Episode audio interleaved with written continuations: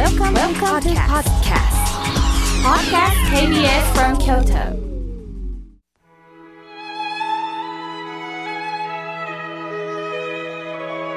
改めまして僧侶の河村明慶ですさて今日のテーマはお金です生きていくためにはお金は必要ですよね愛さえあれば生きていけると思っても現実はそうではありませんやはりお金に苦労すると心までも荒れてしまうことがあります現に私もお腹が空いた状態でこうしてお話しすることはできません。これが現実です。しかし、お金が全てだとなれば人間はどうなるんでしょうか先日、この番組を支えてくださってる井村屋の浅田会長と関係者の皆様とお話をする時間をいただきました。井村屋グループという大企業を支える中でのご苦労もあります。同時に多くの菓子業界さんが業績を伸ばす中、井村屋さんなりの特徴を出さなければなりません。経営戦略は常に考えておられます。しかし、お話をして気づかせていただいたことがあるんです。仕事から離れた浅田さんは、文学の話、人間の話、そして人の悪口というのは一切言われないんです。むしろ一人一人を褒めるんです。人間そのものが好きなんだなぁと感じました。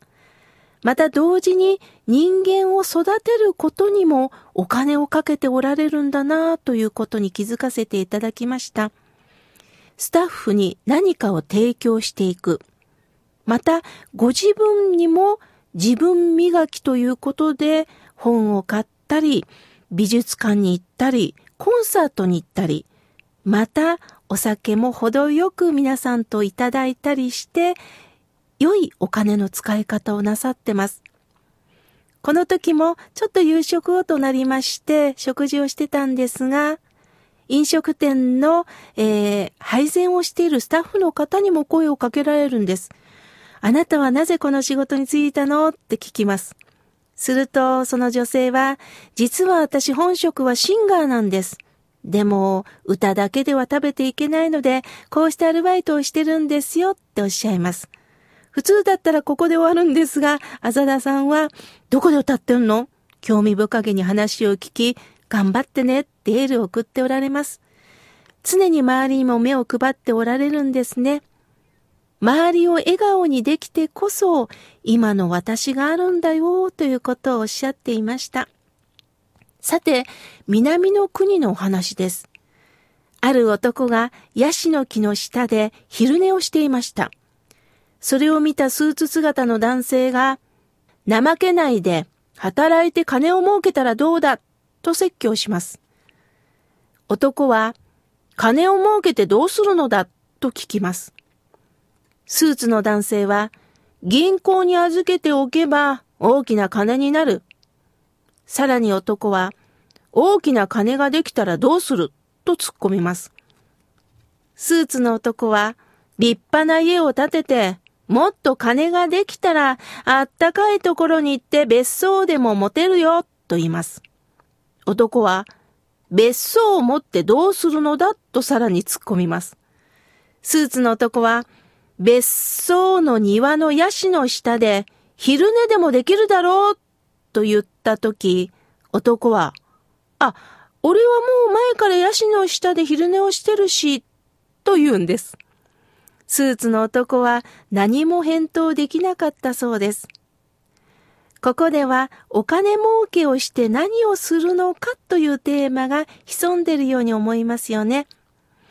皆さんもえー、このラジオを聴きながら働いておられる方、免許資格を取るために一生懸命な方、いや、週末だ、やっと休みなんだよという方もおられますし、これからの第二の人生を考えておられる方もいるでしょう。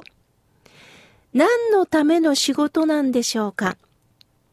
確か何かの本に書いてあったんですが、画家のピカソさんは私がただ絵を描くだけで終わることは虚しいよと書いてた言葉を思い出します。人間には一人一人専門分野というのがあります。例えば歴史家は歴史を研究する。科学者、医療関係の方、文学、また茶道、華道、書道、企業に勤める方は営業、企画、戦略、研究、政策、広報、様々な分野がありますよね。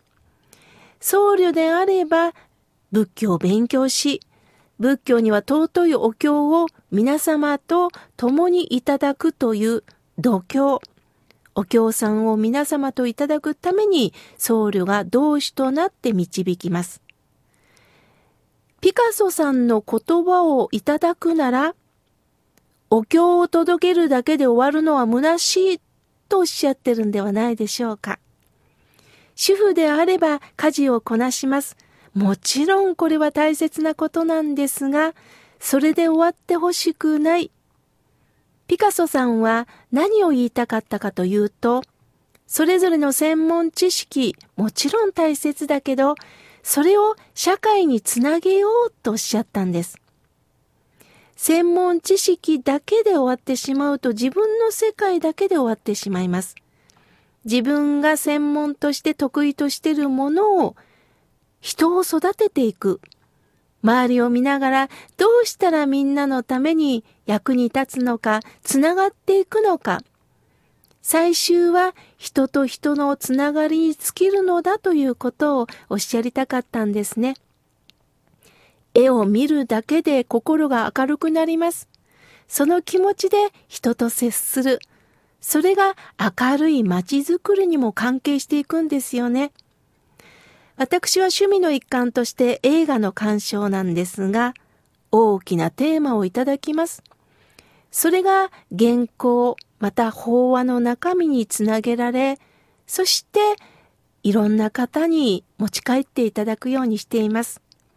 自分を表現すると同時に相手にも幸せになってもらいたいと願う。結果、お金をいただけたら嬉しいですよね。あなたにも今関わっている仕事、まあ、実際仕事はしてないんだけど、地域の活動に協力されている方もおられるでしょう。それは周りの人に喜んでいただくということです。結果、それが私の喜びに変わるんですよね。蓮如上人という方は、白骨の文の中に五章の一大事というお言葉を残されました。わかりやすく言えば、あなたはこのままで死ねますか？ドキッとくるメッセージです。ただお金のために、ただこうしたい、ああしたいだけのために生きるんではなく、貴重なまたとないあなたの人生を次に何を伝えるのか、何を残すのか、お金も大切だけども、自分がここに生きたという証をどうか周りの人にも伝えてほしい。何かを残してほしい。その元となるものがお金であったらいいですよね。